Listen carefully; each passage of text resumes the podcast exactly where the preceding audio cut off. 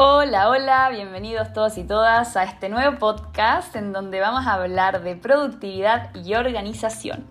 Soy Rosela y quiero invitarte esta vez a ver este tema desde una perspectiva un poco más allá de los clásicos tips y punteos que puedes encontrar básicamente en Google o en YouTube sobre las cosas que deberías o que tendrías que hacer para ser más productivo, más organizado, etc.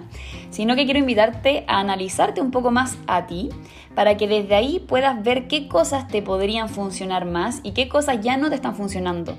Y para que al final seas como seas, puedas tomar acción, aceptando todas esas cualidades que están en ti y que pueden estar a tu favor para esto mismo. Entonces, ¿por qué te voy a hablar yo de esto? La verdad es que me parece bastante divertido que yo esté hablando de un tema como este, porque por lo general la gente que me conoce más desde mi infancia o de mi adolescencia suele pensar que soy una persona muy dispersa, no muy ordenada, muy déficit atencional no tratado. Pero la gente que me ha estado conociendo más últimamente suelen pensar o suelen tener esa imagen de mí de que soy una persona muy ordenada, organizada, disciplinada, incluso como muy cuadrada. De hecho, me han pasado bastantes bromas al respecto y cosas chistosas. Pero bueno, creo que al final simplemente tengo los dos polos y los tengo porque he tenido que trabajar el segundo. Siento que, o siempre sentí que mi naturaleza intrínseca era más bien dispersa, no tan organizada, no tan ordenada. Y me di cuenta que para poder lograr ciertos objetivos que yo quería lograr, tenía que empezar a insertar esa disciplina en mí, o una disciplina que al final me iba a impulsar a lograr los objetivos que quería.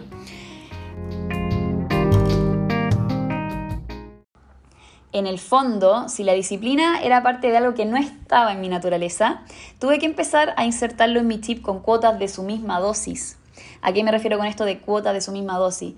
Que al final, ¿cómo tú puedes trabajar la disciplina? ¿Cómo puedes ser más disciplinado? Con disciplina, ¿no? o sea, al final así se incorporan los hábitos. Los hábitos son conductas que tú ya tienes incorporadas en ti porque en algún momento hubo una disciplina que formó, que configuró y que, y que mm, condensó ese hábito. Entonces ahora es más automático pero al principio trae algún, algún, grado de esfuerzo, a veces más, a veces menos que otro. En mi caso implicó un gran grado de esfuerzo y todavía la verdad es que siento que yo lo estoy constantemente trabajando, pero lo bonito y lo que te quiero transmitir con esto es que es cada vez más entretenido porque también trae buenos resultados. Y de hecho, este es un gran punto por el que voy a partir. Pasa mucho que cuando queremos incorporar un nuevo hábito, ser más disciplinados en cierta área como en el trabajo, en el orden del hogar, los proyectos, etc., hay un punto en donde nos podemos impacientar porque los resultados no son inmediatos y por ende la motivación baja. Entonces aquí es donde tiramos la toalla y dejamos de hacer lo que teníamos planificado porque vemos que el panorama se puso un poco más difícil. Pero ¿qué pasa con esto? El tema es que al final ni siquiera le damos la oportunidad a que los resultados se empiecen a manifestar. Es como que nos rendimos antes de tiempo.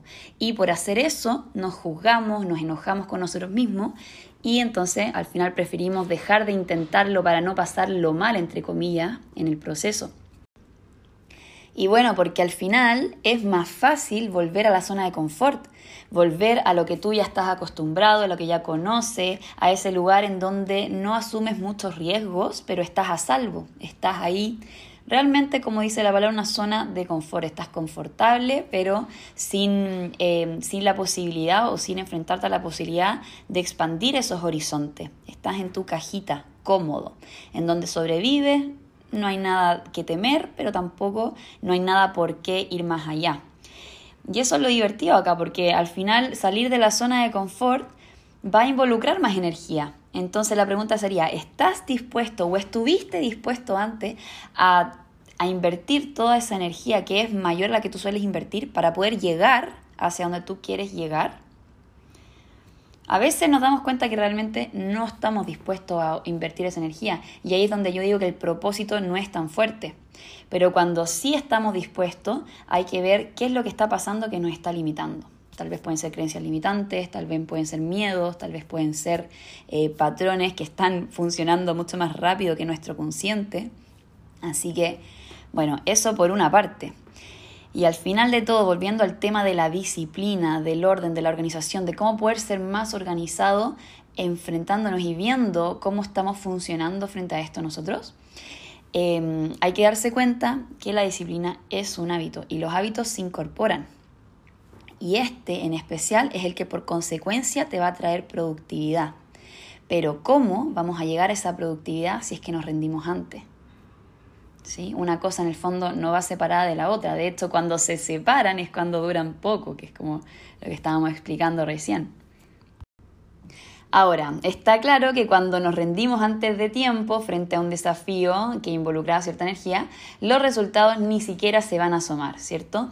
Pero ¿qué pasa cuando nosotros insistimos un poco más, le damos un poquito más a esta constancia y realmente empezamos a percibir los primeros resultados? Es ahí cuando empezamos a darle feedback positivo a nuestra mente y por ende te empiezan a dar ganas de ir por más hay una pequeña descarga de adrenalina, de serotonina y de hormona en el final de placer que te dicen, oye, esto sí es posible. Pero, pero, pero, ojo acá, que como son los primeros resultados y tu mente aún no está totalmente acostumbrada, aún no está totalmente, eh, aún no tiene totalmente ese hábito insertado en el subconsciente, uno puede volver a lo que es más fácil, uno puede volver hacia atrás, porque es, la mente al final va a intentar ir a lo cómodo, si está totalmente ahí dándole esfuerzo, dándole esfuerzo, va a tratar de descansar en algún momento, ¿sí? Entonces por eso, cuando se empiezan a ver los primeros resultados, hay que seguir a poder lograr otros.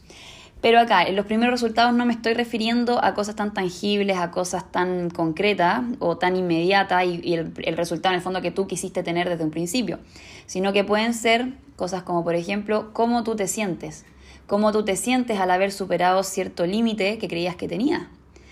Te sientes más tranquilo, te sientes un poco más empoderado, empoderada, te sientes más en paz.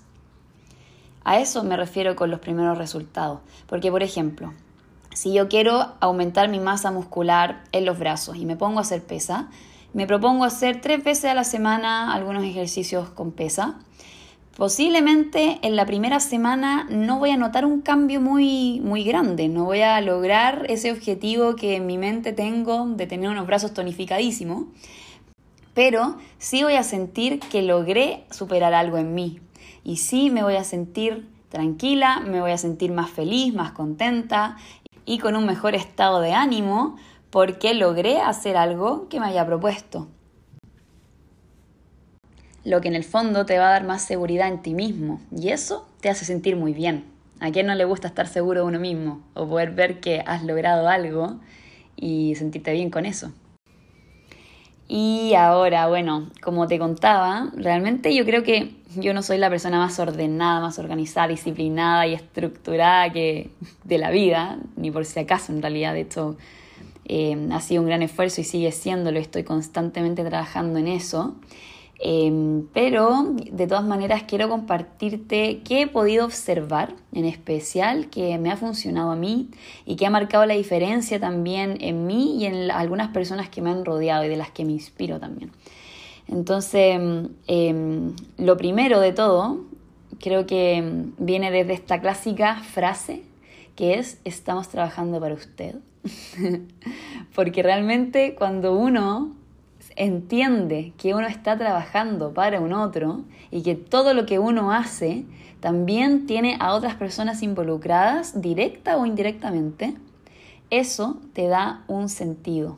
Y cuando uno empieza a hacer las cosas con sentido, te conectas con ese propósito que hablaba antes de esto y, y que bueno, ahí el propósito, como saben, para mí ha sido un tema muy importante. Es algo que siempre lo, lo tengo muy presente en, en los talleres y en las cosas que hago pero porque realmente siento que cuando uno conecta con el propósito, la disciplina al final es automática. Cuando uno conecta con el propósito, eh, la organización que tú empiezas a tener en tu vida empieza a suceder de una manera simplemente por consecuencia de que estás conectado con algo que te mueve.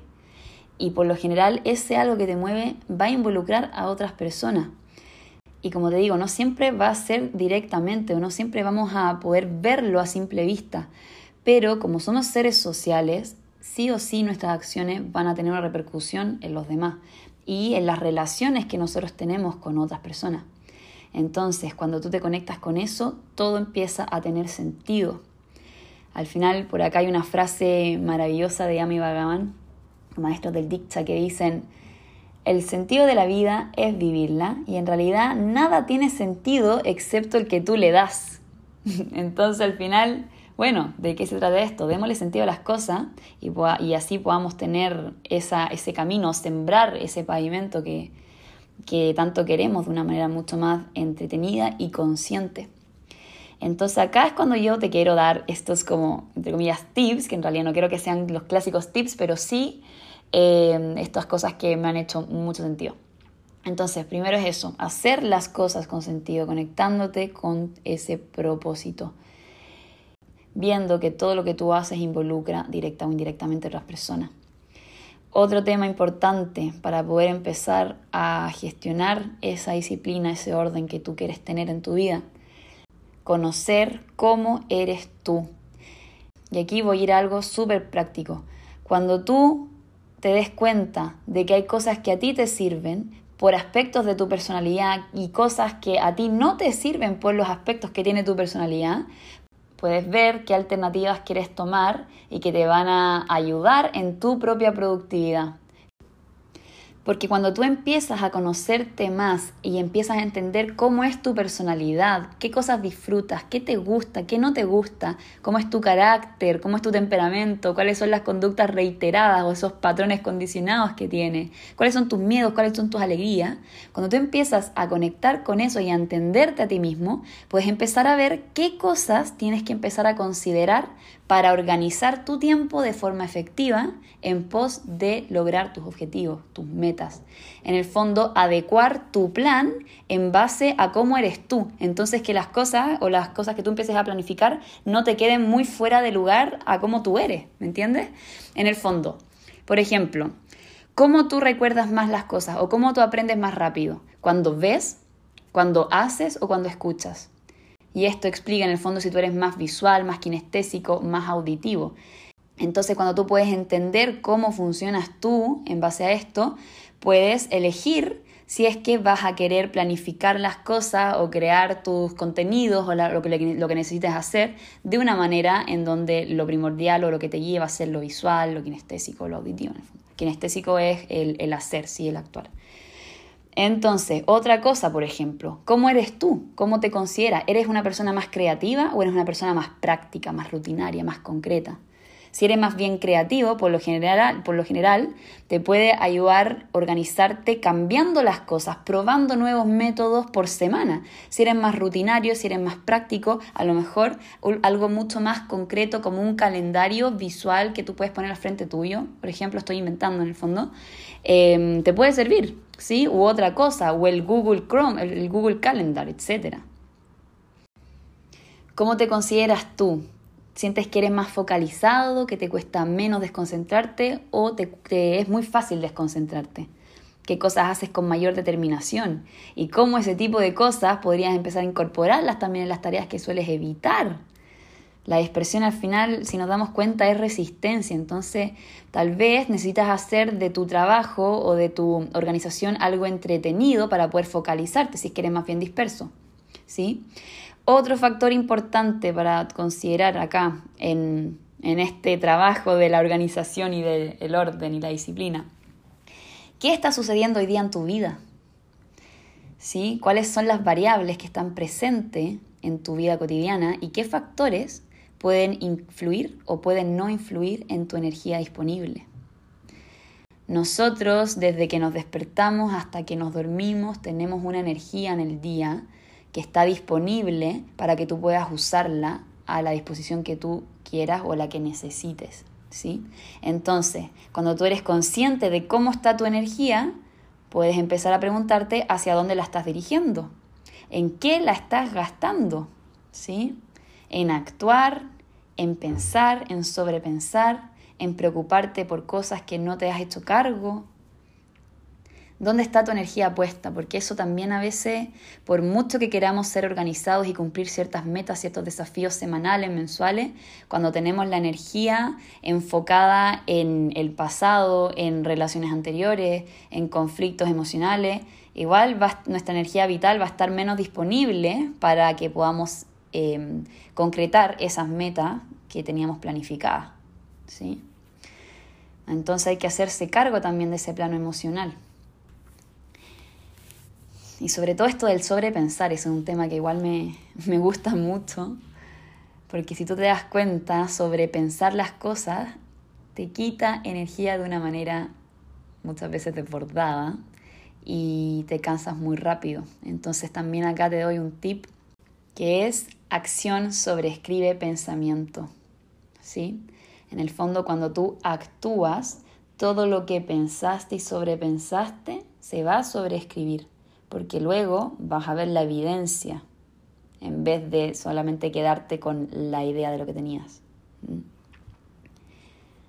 Entonces, a raíz de todo esto, también surge para mí el tercer ítem que es demasiado importante, que también tiene que ver con esto de cómo estás gestionando tu energía, pero cómo estás gestionando tus emociones. ¿Sí? Tus emociones son energía y esto influye en tu productividad. Entonces no vas a rendir igual si es que acaba de fallecer un ser querido, si terminaste con tu pareja ayer o si estás en el mejor momento de tu carrera, etc. ¿sí? En síntesis, si quieres ser productivo, disciplinado, es importante que te conozcas, porque así vas a poder potenciar esas cualidades que tú tienes, que ya son intrínsecas en ti y las puedes usar para tu beneficio en pos de tus metas, en pos de tu objetivo y administrarlas también de una mejor manera. ¿Sí? Por eso yo recomiendo un montón que ojalá cada persona de este mundo pudiese tener una herramienta de gestión emocional. Y existen un montón. Acá lo importante es que la que tú elijas te haga sentido a ti, que la pongas en práctica, que, que sea parte al final de tu vida cotidiana, de tu estilo de vida. ¿sí? Existen muchísimas. Yo uso, por ejemplo, integración emocional, Psyche y el método de empoderamiento emocional Dara, que es el método que yo creé, en donde eh, tomé esta cicla de Dara, que es date cuenta, acepta, resignifica y actúa, para poder pasar desde ese sobrepensamiento a la acción desde una manera más empoderada, habiendo entendido tu proceso de transformación y sobre todo integrando esas emociones que estuvieron estancadas. Entonces, lo importante de todo es que tú puedas tomar la herramienta que más te haga sentido y la puedas hacer parte de tu vida, ¿sí? Con esta, con esta del método de empoderamiento emocional, yo creo que voy a hacer pronto un podcast exclusivo como para poder explicar de qué se trata, de repente te puede servir. Y, y bueno, eso. Entonces, Así que bueno, meditar también es algo muy importante, tener un tiempo para ti, para poder hacer esas cosas que sean sagradas para ti, las puedas respetar totalmente. Todo eso te ayuda a equilibrar tu energía, te ayuda a centrarte y por ende a disponer a esa energía de una manera más adecuada hacia tus objetivos.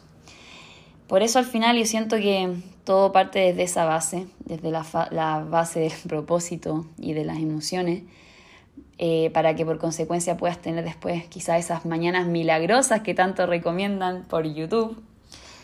Y, y, que sea de una manera más natural, ¿sí? Porque está claro también que la calidad de tu día va a ser altamente influenciada por la calidad de tus mañanas, entonces te recomiendo también empezar a elegir cómo quieres comenzar tus días y comenzar a practicar esas conductas para que se vuelvan hábitos que te hagan bien, ¿sí? Nosotros estamos llenos de hábitos, somos como un cúmulo, un cúmulo de hábitos y de conductas que están caminando y andando por la vida, pero al final muchos de esos hábitos eh, no nos sirven ya. Nos sirvieron en un momento, pero ya no. Entonces hay que reprogramarlo, ¿sí? Para eso hay que ir un poquitito más profundo.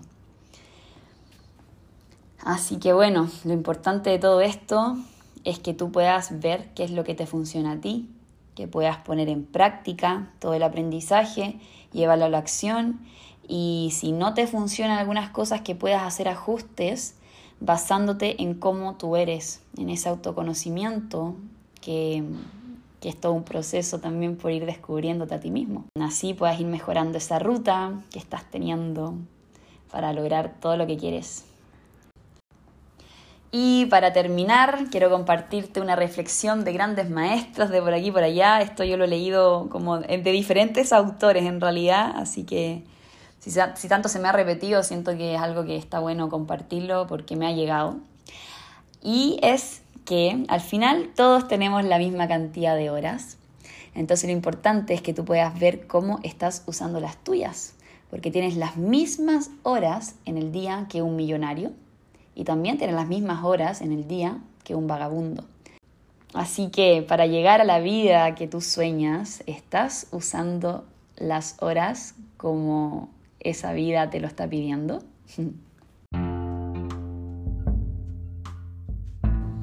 Y te lo dejo ahí rebotando para que puedas tomarlo, hacerlo tuyo y que te haga mucho sentido todo lo que estuvimos hablando, que puedas tomar eso, llevarlo a la práctica y impulsarte a ser esa mejor versión que quieres ser y que ya eres al final de todo, que puedas reconocerlo en ti y permitir que viva en ti a través de ti.